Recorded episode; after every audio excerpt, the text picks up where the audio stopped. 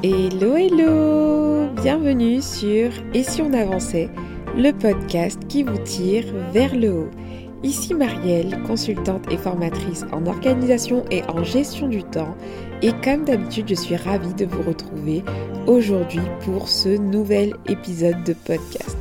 Ça faisait longtemps que je ne l'avais pas fait, mais pour ceux, celles et ceux pardon, qui écoutent ce podcast depuis le début, vous saviez que je faisais une petite dédicace à euh, quelqu'un qui a pris le temps de laisser une note, un commentaire sur Apple Podcast principalement ou même ailleurs sur le podcast, ben, je fais une petite mention et une petite dédicace. Donc aujourd'hui j'avais envie de reprendre cette habitude pour vous encourager aussi à en laisser et puis je sais que ça faisait plaisir en fait aux auditeurs qui, euh, qui, qui étaient mentionnés dans les épisodes. Souvent vous, vous, vous reveniez vers moi et vous me dites Ah c'était moi dans l'épisode du jour, ça fait plaisir. Et donc voilà, donc aujourd'hui j'ai sélectionné le commentaire de My Little Z8 qui dit Merci Marielle pour ton contenu très qualitatif, positif et avec bonne humeur. Je te suis depuis plusieurs mois et ton domaine d'expertise fut une révélation tant sur le plan perso que sur le plan professionnel. Suite à l'épisode 90, je me lance pour un avis 5 étoiles car il fait écho en moi alors que je suis en pleine réflexion sur mon projet professionnel à venir avec un syndrome de l'imposteur qui me colle à la peau. Merci encore à toi et je te souhaite un beau succès dans ton business et c'est Julie.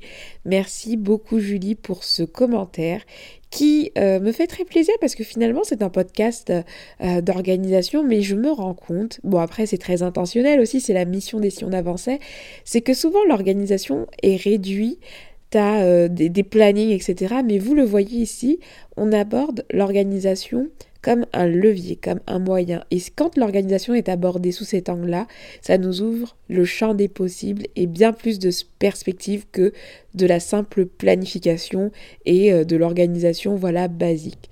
Donc je suis ravie que le podcast vous aide dans ce sens et merci Julie pour ce commentaire.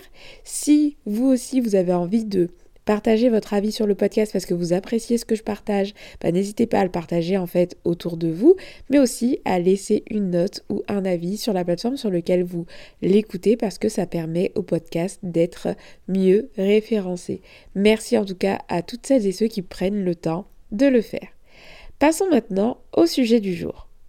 Aujourd'hui, nous allons parler de la distraction. Je ne sais pas si c'est un terme qui vous est familier, mais sûrement si vous naviguez de toute façon autour de ce podcast, si vous écoutez euh, beaucoup de, contenu ou lisez des articles autour de l'organisation, la gestion du temps, vous avez sûrement entendu parler de, de, la distraction, on en parle souvent, j'en parle souvent.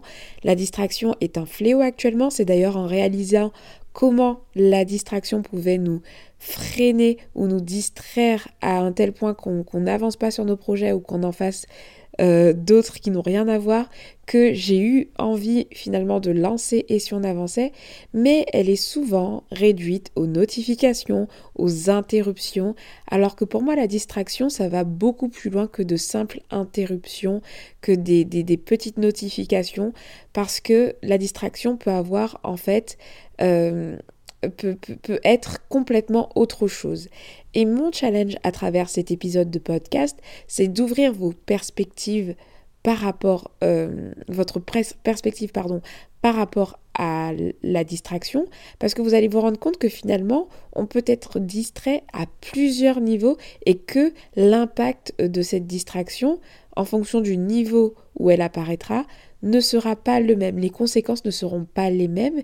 Et pourtant, la distraction dont on parle le moins, celle que je vais vous apporter du coup, que je vais vous présenter. En tout cas, moi, je ne l'ai jamais vue abordée dans un article ou dans, un épisode de podcast sous cette forme. Je trouve que c'est celle qui a le plus d'impact négatif.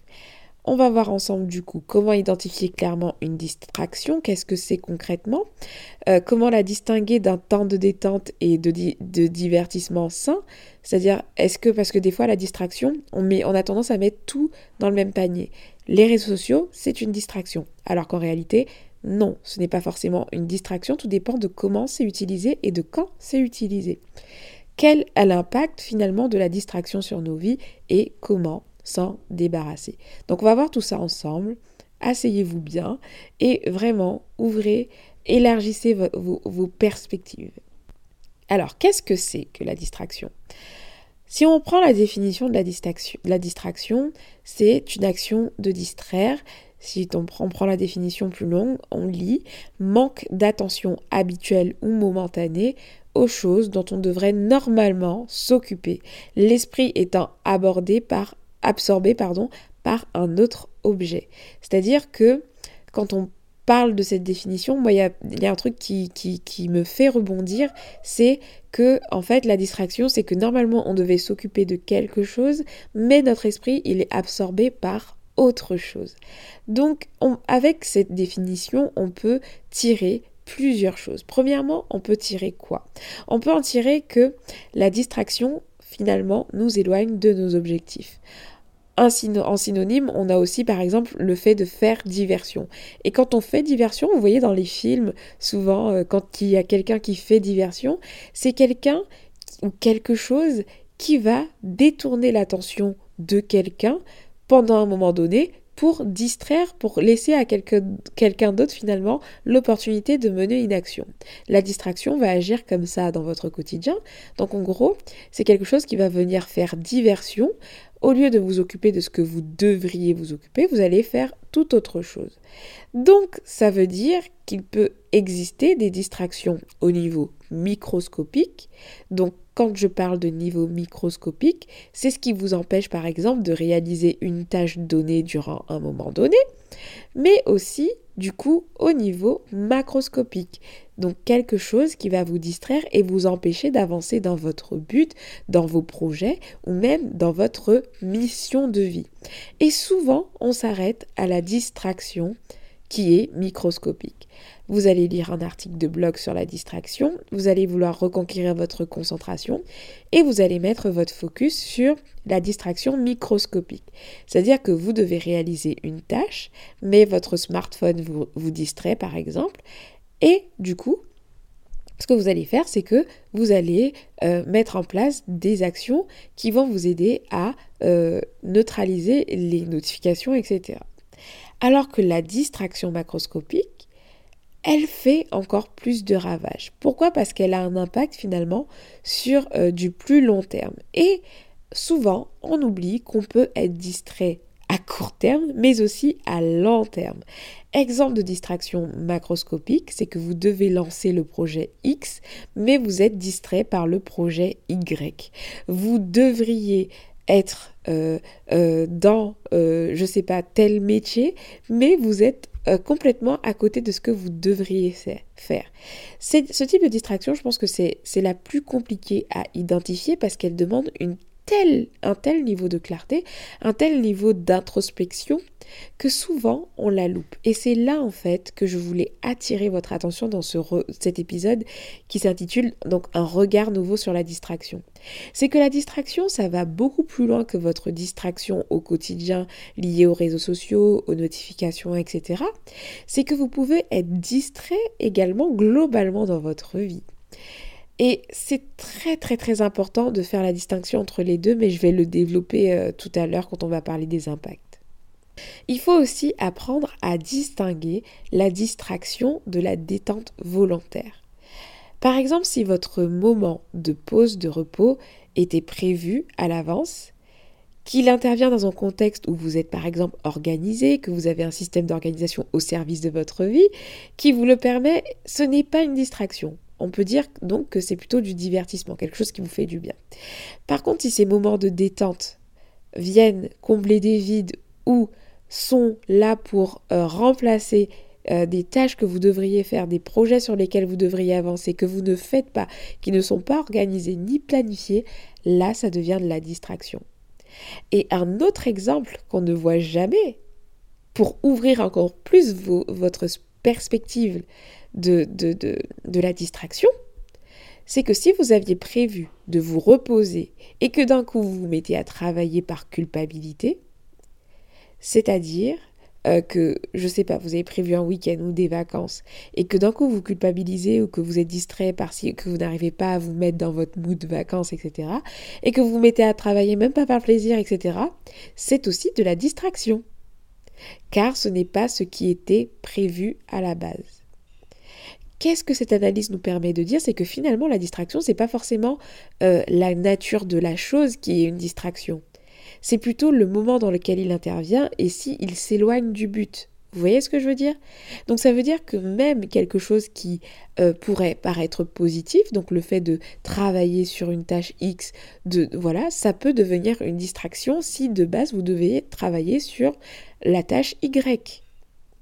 Quelque chose peut être une source de distraction pour vous aujourd'hui et ne pas l'être un autre jour.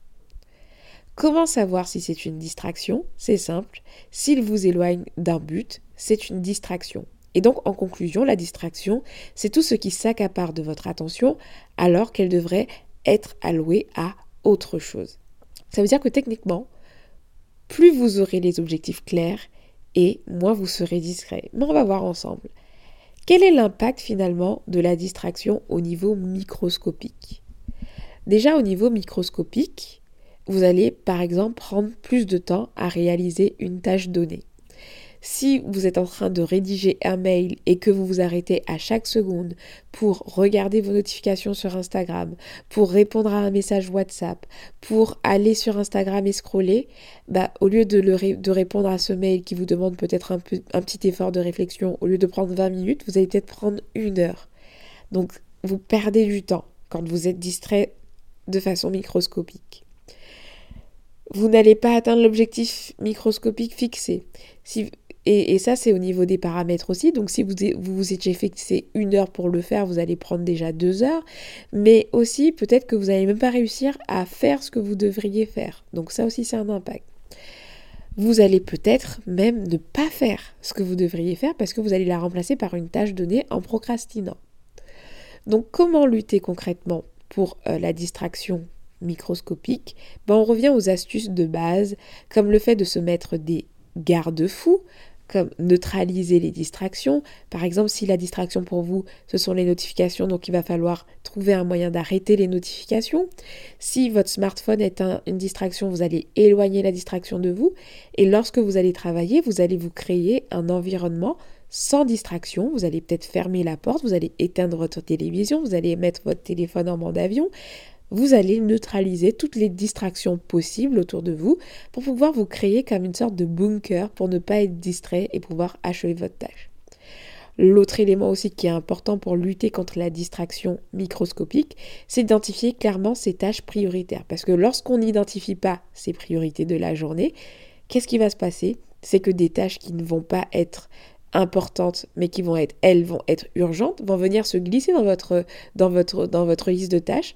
Vous allez vouloir vous en occuper très très vite et vous allez passer votre temps à gérer des urgences, alors qu'en réalité, vous devriez mettre votre focus sur ce qui est réellement important. Donc, identifiez clairement vos tâches prioritaires et mettez en place des garde-fous qui vont venir neutraliser toutes les interruptions, toutes les distractions potentielles durant votre session de travail.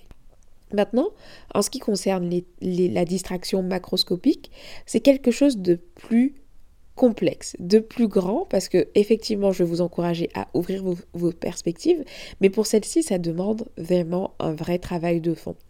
Parce que la distraction macroscopique, ça peut aller très très loin. Ça peut vouloir dire par exemple qu'aujourd'hui, vous êtes euh, au mauvais endroit. Et donc ça, ça dépend de tellement de choses. Je ne vais pas rentrer dans les détails, mais voilà, ça peut, ça peut inclure tellement de choses. Mais je voulais vraiment vous insister là-dessus parce que du coup, si vous êtes distrait de façon macroscopique, tout ce que vous allez faire de manière microscopique, finalement, ça n'a pas de sens. Ça va devenir aussi de la distraction. Vous voyez ce que je veux dire? Si vous êtes dans de la distraction au niveau macroscopique, c'est que vous faites quelque chose que vous ne devriez pas faire en fait. Et donc la clé euh, pour sortir de la distraction macroscopique, c'est la clarté. J'en parle tout le temps, la clarté. J'ai dédié un module complet dans ma formation Momentum 101 autour de la clarté, la vision, les objectifs clairs, les priorités claires, les projets clairs. Parce que, honnêtement, sans tout ça, bah, tout ce qui est microscopie, microscopique, pardon, les plannings, euh, la gestion des, priorités des tâches et tout, ça n'a pas de sens. Donc, très très important de s'intéresser à l'aspect macro, d'être sûr de travailler sur les bons projets, sur les bons produits, sur la, la bonne filière, vous voyez ce que je veux dire pour euh, rester focus en fait et être au bon endroit. Et c'est l'image de l'escalier que j'avais lu dans un livre récemment pas de l'escalier, pardon, c'est l'image de l'échelle qu'on pose sur un mur. En fait, le truc, c'est que si vous deviez vous représenter un peu l'impact de la distraction microscopique, ce serait ça. En fait, l'impact de la distraction macroscopique, c'est de s'assurer de poser son échelle sur le bon mur. Par exemple, euh, on va dire que le mur représente euh, un projet sur lequel vous travaillez, ou euh, votre vision à long terme, etc., ou votre métier, peu importe, quelque chose de macroscopique, un projet, etc. Et du coup, les actions que vous allez faire vont représenter l'échelle. Donc l'échelle va représenter toutes les tâches microscopiques que vous devez réaliser. Bah, si la partie macroscopique n'est pas claire et qu'elle n'est pas la bonne, bah, vous allez poser votre échelle, donc vos actions, sur le mauvais mur. Et en fait, c'est arrivant au pied du mur, enfin, au pied du mur, c'est peut-être en commençant à monter l'échelle que vous allez vous rendre compte qu'en fait, votre échelle, elle est posée sur le mauvais mur. Vous voyez ce que je veux dire? Et donc, le but de travailler sur sa clarté, sur des objectifs clairs, euh, des projets clairs, etc., c'est de s'assurer au moins de mettre son échelle sur le bon mur. Est-ce que vous travaillez sur le bon projet? Est-ce que c'est le projet prioritaire, macroscopiquement parlant? Et ce n'est qu'après ça que vous allez avoir finalement des tâches microscopiques des, voilà, qui, qui, vont être cohérentes et qui ne vont pas être des distractions. Vous voyez ce que je veux dire? Donc, comment lutter contre, contre la, distraction macroscopique ben, C'est de travailler sur de la clarté, avoir des objectifs clairs et puis s'assurer que on travaille sur des projets qui vont être cohérents par rapport à notre vision sur du long terme, qu'on va pas finalement allouer son temps sur des projets qui sont en fait des distractions parce que c'est la tendance, parce que euh, voilà, qui ne vont pas avoir de sens maintenant pour vous. Donc évitez de s'éparpiller et et, donc mettre son focus aussi au niveau macroscopique. C'est que lorsque vous décidez de travailler sur un projet ou un objectif précis, ben, le but c'est d'être à fond sur cet objectif et d'aller au bout des choses et de ne pas s'éparpiller non plus à cause de distractions diverses. Donc, je ne sais pas si c'est quelque chose qui vous parle. N'hésitez pas à me faire un retour parce que vraiment, je trouve que c'est quelque chose qu'on n'aborde pas sous cet angle. Et je voulais vraiment vous le proposer sous cet angle parce que je trouve que c'est important de parler de l'aspect macroscopique. Le focus, il est tout le temps mis sur le microscopique, mais si déjà de façon générale, d'une manière, euh, de façon globale, pardon, euh, ce n'est pas clair pour vous et que vous posez finalement votre échelle sur le mauvais mur, euh, tout le micro ça va servir à quelque chose, mais ce ne sera pas de la vraie efficacité. Le début de l'efficacité, c'est d'avoir vraiment une clarté énorme sur ce, que, vous faites, sur vos objectifs et vos projets. Voilà tout ce que je voulais vous partager dans cet épisode. J'espère vraiment qu'il vous a plu. N'hésitez pas à me faire vos retours puisque c'est un épisode vraiment assez particulier. Je vous partage finalement une vision différente de la distraction.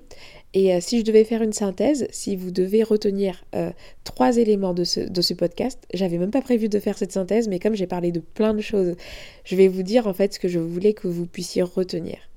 La première chose, c'est que au-delà de la distraction microscopique, il existe donc la distraction macroscopique qui va avoir un impact. Voilà, c'est quel projet sur. Est-ce que vous travaillez sur les bons projets Est-ce que vous êtes sur la bonne mission Est-ce que vous êtes sur le bon objectif Et donc, voilà, parce que si vous travaillez sur des, trucs qui, ne, sont pas en accord avec votre vision, etc., bah, du coup, c'est de la distraction. Vous êtes euh, distrait de, euh, de votre but. Donc, ça, c'est voilà l'aspect macro-micro. Micro. Ensuite, la deuxième chose, c'est que, en fait, ce n'est pas euh, la nature d'un élément qui, qui fait qu'il soit une distraction ou pas, mais c'est plutôt euh, quand il intervient.